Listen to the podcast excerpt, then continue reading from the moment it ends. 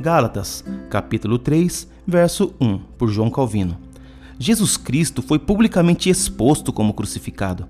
Com isso, Paulo sugere que a verdadeira visão da morte de Cristo não poderia tê-los afetado mais do que a própria pregação de Paulo.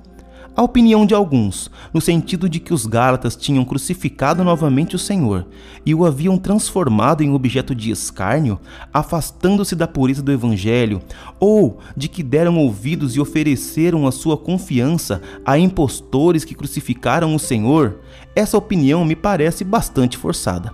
Portanto, o significado é que a doutrina que Paulo os instruíra a respeito de Cristo de tal maneira que era como se houvesse posto diante deles um quadro, ou seja, Cristo crucificado.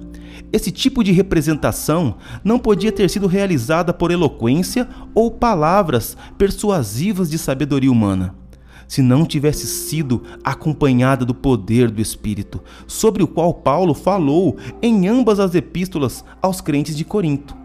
Os que desejam cumprir corretamente o ministério do Evangelho devem aprender não apenas a falar e a citar textos, mas também a penetrar a consciência das pessoas, de modo que os homens vejam Cristo crucificado e o derramamento do seu sangue.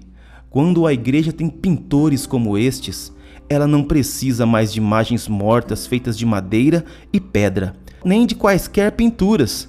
Com certeza, as imagens e pinturas foram inicialmente admitidas nos templos cristãos quando os pastores se tornaram mudos e se tornaram meras sombras, ou quando passaram a falar poucas palavras do púlpito, de modo tão frio e negligente que o poder e eficácia do ministério foram completamente extintos. João Calvino.